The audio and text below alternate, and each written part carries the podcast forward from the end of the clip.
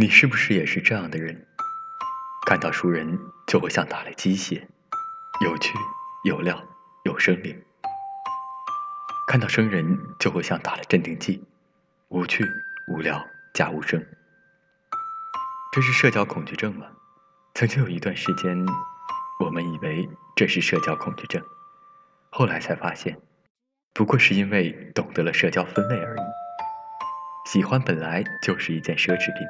有趣也是，懂得对喜欢的人有趣，是一个人懂得社交分类的最高段位。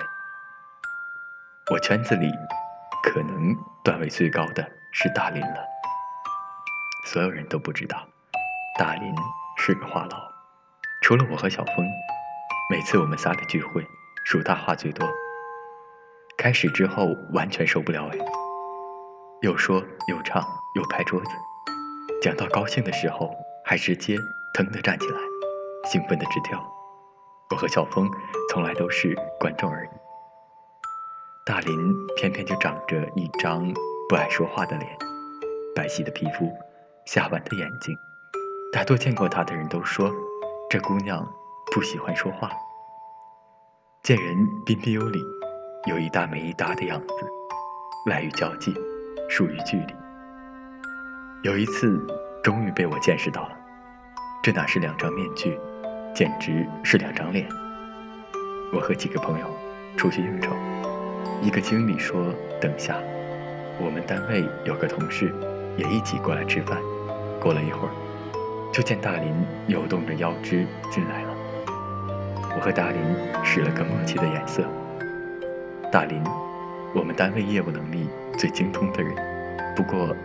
他不太喜欢说话，他的经历介绍语，他坐在我旁边的办公室吧，在与不在一个样，没声音。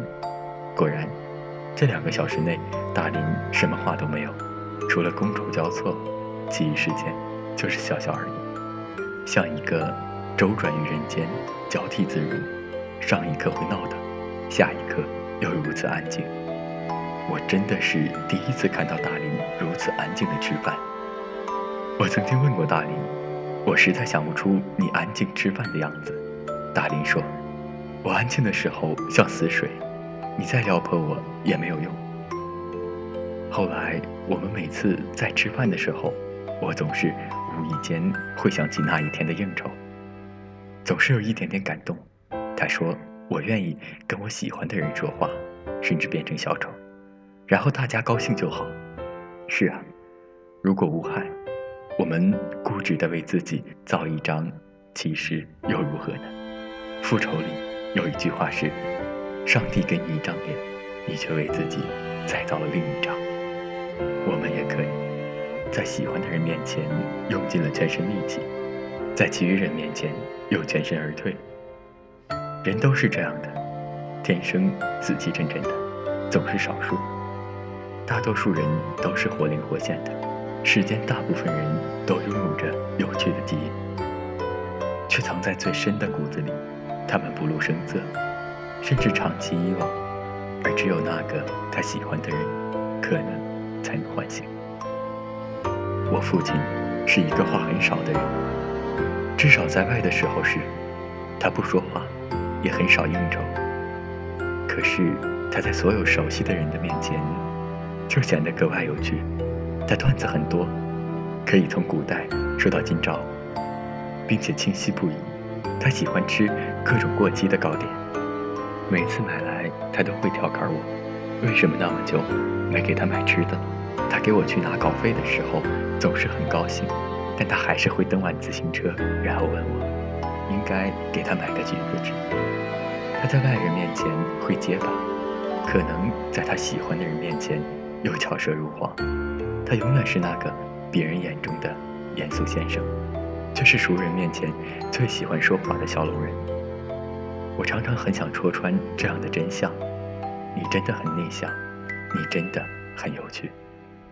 不是内向，很有可能是无话可说，还有可能是话不投机；不是有趣，很有可能是相见甚好，又很想后会有期。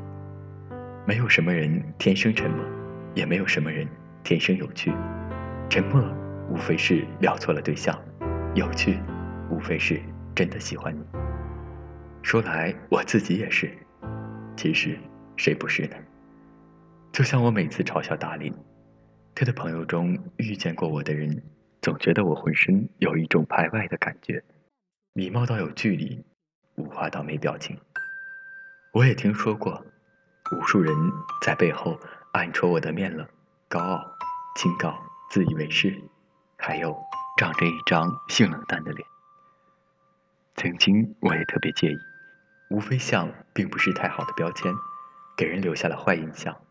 但后来，只觉得根本就是庸人自扰。我有自己的闺蜜圈我们每个月都雷打不动的开派对、扯八卦。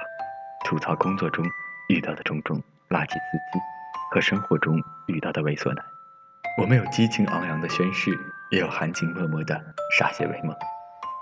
我有自己的绝顶闺蜜，我的绝顶闺蜜总是觉得我是她最可爱的小伙伴，因为我话多，点子多，帮她撒气的方式多，帮她找乐子的方子也多。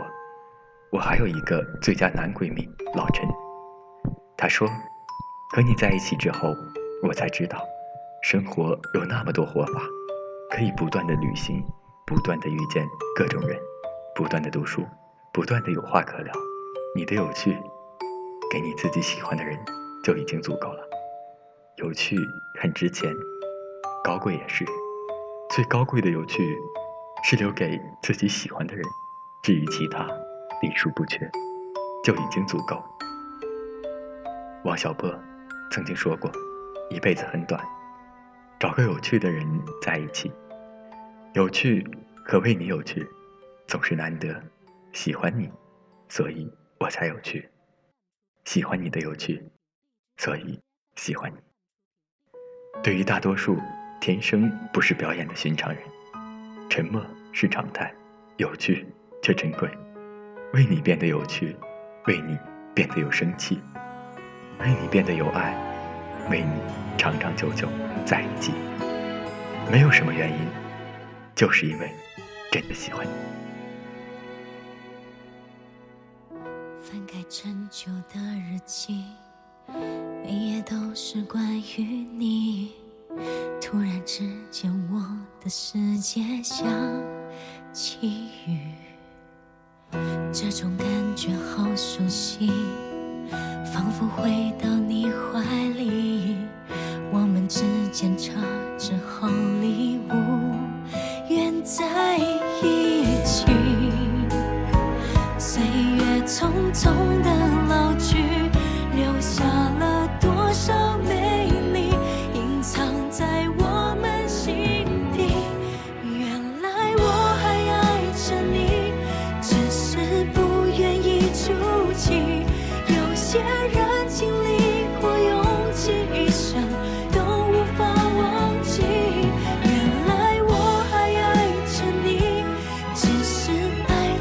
想